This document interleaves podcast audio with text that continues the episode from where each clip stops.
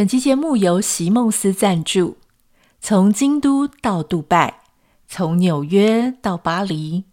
席梦思床垫都是全球顶级饭店的首选。无可取代的席梦思品质，用打造精品的精神研发与设计，完美支撑我们身体与生活当中所有的重量。拥有席梦思床垫，在家也能够享有全球顶级饭店为 VIP 打造的顶级度假好眠。想要了解更多席梦思床垫，请点开今天的节目简介栏哦。Hello，欢迎收听徐玉切入点，我是徐玉玉姐爱。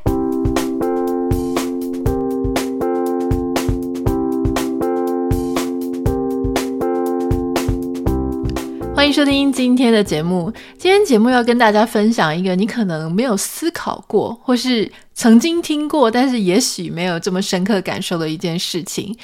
你觉得贫穷会带来高死亡率吗？或是说，你觉得贫穷，人很穷，会是致死的原因吗？这个事情，也许很多人就会觉得，那我可怜。好，就是你有听过说，因为心脏病啊。啊，高血压、中风啊、癌症啊等等的，你有听过这一些病因啊？然后你会觉得好像死亡会跟健康医疗比较有关系，可是没有想到，哎，居然在美国这边有做一个研究，哈，就说贫穷它曾经是第四高的一个死亡的原因。那为什么今天要来讲这个事情呢？是因为我最近看到，就这几天哦，《富比士》这个杂志呢，它就贴了一个报道。这个报道让我非常的震惊啊！因为这个报道一开始，它的标题是说，租房子的人比不租房子的人更容易有肉体上的老化。人家想说，租房子难道错了吗？居然租房子也会变老哈！到底为什么呢？而且它的立论是什么？我就觉得很好奇，所以我就跑去看这一篇报道嘛。哈，这个研究是从啊澳洲的研究团队做出来的。他们发现租族比那些不是租族的人一年会老化。我说老化是肉体上的老化啊，老化大约两个半礼拜左右。所以大概差不多是两个礼拜十四天嘛，哈，那差不多大概会老化大概十四天到二十一天左右啊，可能十八天之类的。那你一年可以老这么多，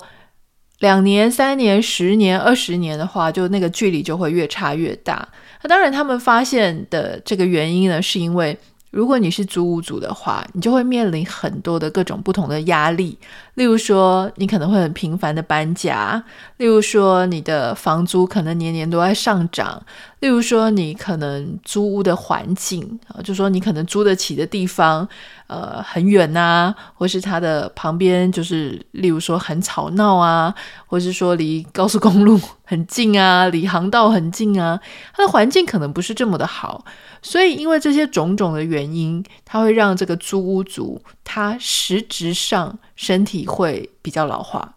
那为什么研究人员要做这个事情呢？就是因为他们是在研究说，这样子的话，哦，发现具体实际上的差异的之后，那这些租屋租房的政策，就政府他就必须应该要介入。那他们有发现说，如果这个租屋族他有得到政府足够的补助。在租屋的上面，诶，那这个肉体老化年龄就没有这么的快。换句话说，他们在证明一件事情，就是政府对于居住的津贴补助是非常重要的。那他就提出证据嘛，哈，这个就是实质可见的证据，所以他们就希望政府能够继续的补贴这些租屋族。那他这些研究里面还有一些很有趣的数据啊，例如说，他说，呃，你如果说。租屋族，他甚至是比那些失业的人老化的速度是更快的，老化的速度呢是他们的一倍。那如果说你跟这些抽烟的人来比较的话呢，诶，他老化速度呢也是比他快一半左右。那从这个研究，你就会发现说，哦，以前我们常常都讲说啊，租屋买房子。呃，可能没什么差别啊，只是人生当中的一个经济选择。那事实上也有很多的一些文章或是一些专家，他们就跟你讲说啊，不要买房子啦，要租房子啊，等等，或是相反之类的各种立论都有。那我要讲的是，他们在讲的，如果说你觉得这是一个人生当中选择而已，但是因为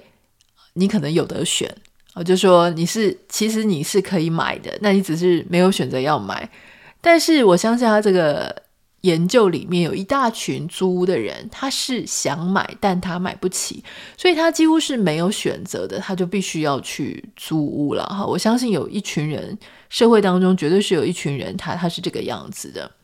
所以这个就引起我的好奇，我就想说啊，对耶，虽然说其实我从小长大，因为我们家成长的环境也不是真的特别好。所以在我的父母离异之后呢，他们其实我们就过了一段很长期的租屋的时间。那到我后来去啊、这个台北念大学啊，然后一直到后来才买得起房子。我相信这个应该是台湾很多人的一个共同的经验，因为台湾的房价真的非常的高。哦，这个房价的高呢，不是仅限于台北，台北当然是夸张的高，但是事实上中南部也颇高的啊，因为你要跟他们当地的一个平均薪资来做比较了。所以我记得我小时候租屋的经验，就是真的常常会被房东呃有意无意的，就是要提高他的房价。我后来发现，在台北比较多房东租给房客的房子是相对稳定的，就是他们可能。这一间本来就是要拿来投资，他也没有要自住啊，而且因为房价也很贵，所以他们可能就是真的想要长期的有房客，他比较不至于这样给你年年的夸张的涨价。可是我记得我小时候，就是我父母他们就是只要住满两年，他们预约是两年，只要住满两年呢房东就会开始讲说，哦，他要把房子卖了啊，他其实是希望你可以买，好那。要不然他就要涨房租，所以他希望能够透过涨房租让你觉得，那你不如就买下来。哦，那但是因为我的父母可能经济上不允许，或者可能脾气上比较硬，就觉得哈，你要给我涨房租，所以我们就要搬家。所以我几乎小时候是在那种每两年就要搬一次家。我所有的毕业纪念册一印完，我们家又要搬家，所以大家几乎都联络不上我了哈。所以在那样子的过程当中，你就会。非常可以感同身受，就是这一篇他说什么租屋会有很多压力，因为时间一到啊，你就开始要想说，嗯，房东这一次会不会又跟我讲说要提高房租啊？那我就会有很多压力啊。那大家知道搬家也是一笔钱嘛？那如果说你们家又有比较大型的家具，例如说像我以前的钢琴的话，钢琴也是要另外搬运的，然后搬完了又要调音，所以种种哩哩扣扣加起来，那真的是。非常多的钱，那有时候是我记得我们那个时候最夸张的事情，是因为实在太常搬家了，每一两年就搬一次家，所以后来我妈就养了养成一个习惯，就是她东西几乎能够不留的，通通都不留。然后很多时候我们家的纸箱根本就没有全部把它拆封，因为你会觉得说好像不久之后又要再再度搬家，所以我记得应该小时候搬过十几次是没有再夸张的了哈。所以这个东西，我觉得可以感同身受。那当然，它也引发了我的好奇，就说，诶，所谓的贫穷，它是不是真的会对人的肉体或是他的健康造成很大的影响？所以我就上网找了一下，然后非常有趣哦，是在这个二零一九年啊，二零一九年呢的这个美国医药协会的期刊里面啊，他们就登载了一篇。这一篇的标题呢，叫做“这个贫穷是一个主要的致死原因之一”啊，在美国。那这个里面他讲到什么呢？好，我稍微跟大家分享一下他的一个研究的发现哈，就是他针对十几万、十八万的样子哈，十八万的人他所做的研究，他发现说，如果你的收入是在全美中位数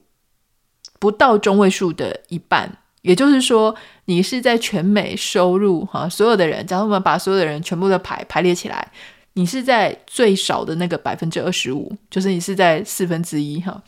如果你是在低呃百分之二十五的那个贫穷的里面的话呢，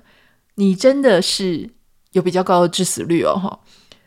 他会去控制一些他其他的变因啊，比方说什么呃过重啊，体重过重啊，或者你有什么肥胖的问题啊，抽烟的习惯啊，慢性病啊，他是这些医疗上面通通给你控制下来之后，贫穷确实还会跳出来是一个致死的原因哦，而且是在二零一九年是第四名。如果你更精细的去看，就如果说你的收入是这个最差的那百分之二十五，最差的那四分之一的人的话，那么你单独一年，你跟其他人比起来，你的死亡的风险就增加百分之四十二。如果你累积十年都在那个百分之二十五，就说你有可能穷一年嘛，但你有可能穷十年，这十年来你都没有什么改变，你都是在那个最差的百分之二十五。如果你连续十年都是这样子的话，你的死亡风险是比别人是多了七十一趴哦。所以这个就很恐怖啊，就说啊，所以真的就是你在贫穷不是只是一个经济的状况，它会影响到你方方面面，甚至你的寿命。好，那他们就发现说。在当然，贫穷的人也有年纪的不同，有年轻的贫穷的人，或者有年长的贫穷的人。他们就发现说，在生命，就是说，在这个影响致死的风险上面，四十岁的到七十岁之间，好，你是贫穷或是你不是贫穷，差别是最大的。换句话说了，讲白话一点，就是说，如果你有死亡风险的话，最容易发生在四十岁到七十岁之间。好，那四十岁以前或者七十岁以后，就是特别年轻或特别老，这两者你是不是贫穷没有太大的差异。可是你看，就是在你是主要劳动力的四十岁到七十岁之间，这个是最大最大的差别。哦，那刚刚有讲，就是说二零一九年的时候呢，十五岁以上的这个以十五岁以上的人来讲，贫穷确实是第四大的啊，在美国是第四大的死亡原因。那你说还有什么死亡原因呢？前面三个大概我们平常大概比较容易想象嘛，比方说像心脏病啊、癌症啊、抽烟，然后接下来就是贫穷啊。贫穷的后面是什么呢？是失智、痴呆或是过度肥胖。所以你看，它还比过度肥胖还要严重，这这个事情就是超级大条。二零二三年的时候呢，这个贫穷是排在第七名，所以它一直都是十大主因之一。那你说为什么贫穷它就有可能会造成一些这种高风险或死亡的几率会增加呢？首先，当然就是我们刚刚提到，像我们在谈租屋的时候，就会讲到说你会为了钱去筹烦嘛。那所以在这种经济上、就业上，它就方方面面的出很多的问题。在贫穷的时候，你可能就会比较没有一个相对的资源去跟人家拼搏，所以你可能就是有一些高风险的工作。你就是得去做。如果你不拿下这个高风险的工作，哈，或是高危险性的工作，那你可能就没有事情可以做了。所以你说，为什么有一些人他要去爬这么这么高的鹰架，或者是做这么这么危险的事情？不是因为他想选，而是因为他没得选，所以才必须要去做这些事情。那讲到这里，我就插话一下。虽然我们现在在讲美国的，可是事实上你会发现说。不管你在哪一个社会，台湾也好，其他国家也好，很多事情它确实都是同样的，你可以去多思考一些。像我有一阵子，我跟我朋友就聊到一个话题，就他说：“诶，以前我们都说联考是穷人翻身最佳的机会。”这句话你可能有听过啊，就是说，或是像呃，古代什么科举制度啊，就是穷人家翻身的机会，因为你只要会考试。就算你家非常的穷，就算你家没有办法支持你呃做一个生意啊或者什么的，你都可以靠着自己的努力，非常认真的去完成这个考试。可是后来我记得在我们自己上大学的那个时候，就开始有什么推荐甄试啊，申请入学。我知道现在还有什么繁星计划之类的啊，就是变得很多，那我们就不多谈。可是我在讲的事情是哦，比方说像美国，你在申请不管是大学也好，或是研究所也好，特别是大学，有钱的一些区域的家长，他们的那个申请表，他们帮小孩子是从非常小的时候就已经开始在规划了。要做什么呢？我们之前也跟大家分享过，要学音乐、学乐器，然后运动，而且不是只是一项，是好几项。然后要做什么？要做科展，要去参加比赛。这样比赛，如果你只是参加 local 区域型的比赛，就有点逊。所以要去参加一些，比方说本州、外州、全国或是世界的这种层次。那你平常出去参加的活动呢？如果只是随便的一些什么 summer camp，就是暑期的夏令营的话，诶，那就是比较没有那么突出。如果你真的想要在大家前面都非常突出的话，你就要参加一些非常高大上、很厉害的哦，这种全球的机构或是非常知名机构所举办的。那如果说别人都是划船呐、啊、射箭呐、啊、网球比赛啊，或者是什么，然后你你只是在旁边跑步运动，你会觉得说好像没有呃。高下优劣之分，而不是在这个奥运的时候呢，每一个比赛得奖都很棒。可是当你列在你自己的这个申请表的时候，你就会立刻发现哪一些是所谓的贵族运动啊，骑马啦，啊，或者是说什么打一些，我不知道哎、因为我不是 我也不是那一挂的，我不太确定上流社会他们在做运动什么，打高尔夫之类的吧，哈，那。有一些很刻意栽培的，我知道我朋友他们有一些呃小孩的同学都已经当到高尔夫球美国国手了，还小小朋友而已。所以你看那种成绩单一拿出来，就会跟别人很不一样啊哈。那你说老师怎么可能不太多注意他两眼？所以当现在不管是亚洲还是美国，我们在申请学校的时候是用申请制的，是看你的。resume 是看你的背景，你做过什么事情的时候，你突然发现，本来不是希望小孩多元发展吗？本来不是希望能够不只看他的智力的面相，不只看他考会不会考试，还希望可以看到他对什么事情有兴趣。结果这样子的美意突然变成，如果你的父母很强，如果你的父母很有这个文化资本，他能够帮你弄到非常多很厉害的一些。资料，或是很多你能够参与的一些活动，或是你的父母很有经济资本，他可以让你就参加各种别人根本无法企及的那些活动，你的履历就会看起来非常漂亮。所以再一次这样子的美意突然变成一个，呃，我们说阶级复制也好，各种复制也好，就是突然之间让那些贫穷的小孩他的门槛更大了。而且是一目了然的大，一看就知道说啊，你是比较没有钱来的啊。在美国，这个事情也是蛮明显的。如果你只是一个普通的家庭，你可能就是念州立大学嘛，你可能念念一个私立大学，可能花个学费就四五百万、五六百万。那你如果念个常春藤名校，我有朋友说，上一次我讲的太保守了，差不多一个就是一千万台币啦，哈。那你家里如果有两个孩子，不可能说两个孩子。两个如果都能上，你就会让让都让他上嘛，所以两个下去就两两千万、三千万之类的。那当然，他讲的是国际学生了。不过我猜，如果说你是在美国自己要上，也差不多，因为私立学校的国际学生跟本国学生差的比较少一点。但如果是州立大学的话，诶，他们就是会让本地人比较便宜啊，便宜很多。所以你看，就是好，今天。有钱的人，他继续念非常厉害的学校，然后他们接下来就是有一群自己精英的圈子，然后他们这些圈子的认识的朋友，接下来就会开始到社会，大家互相拉拔，互相做生意，互相继续有大家的 network。那其他呢，稍微比较没有比较普通一点的，我们就是念这个公立大学，念一些州立大学。那当然也不是说他们就不是很好的 network，他们也是。可是你如果说投资啊，什么东西发大财呀、然后什么东西你会先早一点知道，呃，就说应该要下哪个股比较好啊，你可能就遇不到那个资源。那同理可证，就是如果他是一个贫穷的，就是低于百分之二十五的那些人，你觉得他的 network 里面真的能够帮助他的是什么？当然也不是没有，可能互相找份工作，说哪里可以打个工啊，或是哪里有什么医疗保险可以去呃争取，这个当然也是一个有用的 network。可是它就是在经济上面可能比较难以去跳脱那些原本的圈子嘛，哈。那刚刚我们有讲到像经济，那还有当然就是一些大家可想而知的食物上面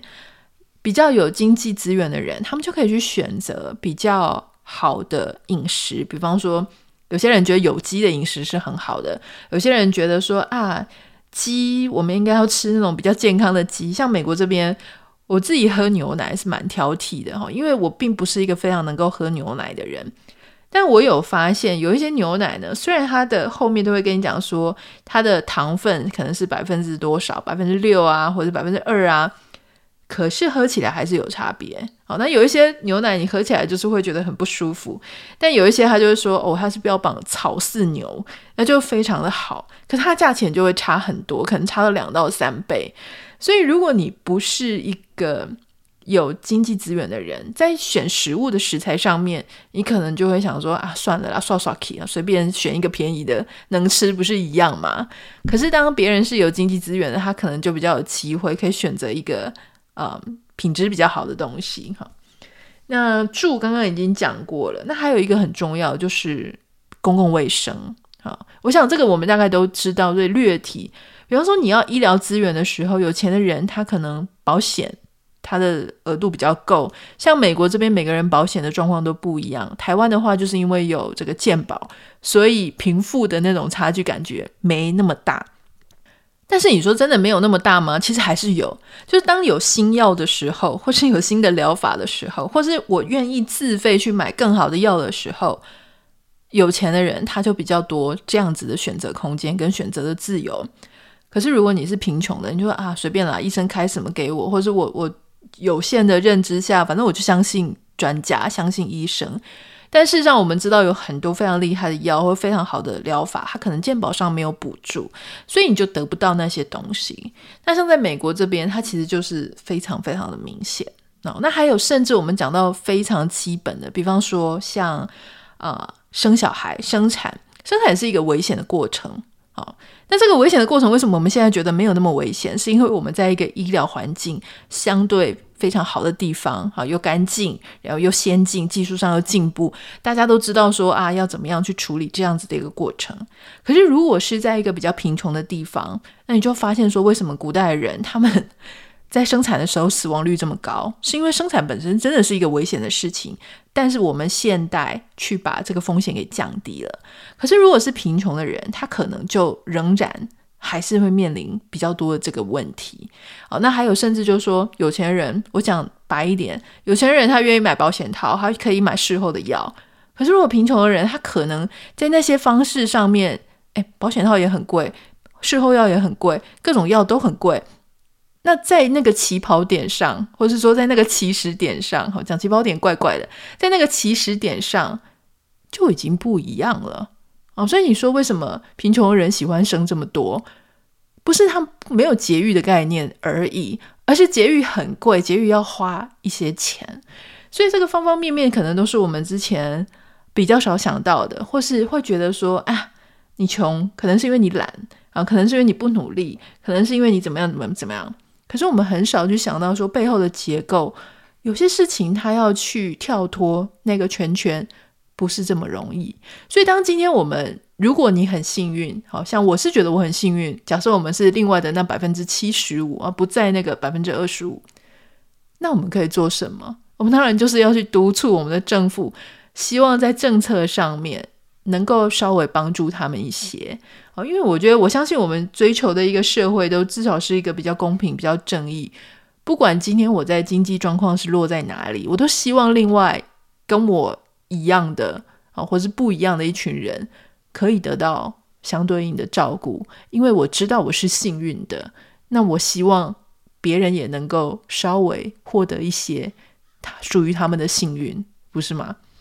所以，就是今天想要跟大家分享的，欢迎你可以私讯到我的 Instagram 账号 Anita 点 Writer N I T A 点 W R I T E R。让我知道你有没有什么样的想法，有没有要跟我 echo 的东西，或者你有曾经看过其他的一些相关的研究，或是我也非常感谢我们有啊听众网友他贴了一些诶有趣的关于研究类型的账号给我，那我也是看得津津有味，觉得诶大家还蛮懂我，知道我我喜欢看什么东西的，我也觉得非常开心哈。好，那就先这样子，我们明天见，拜拜。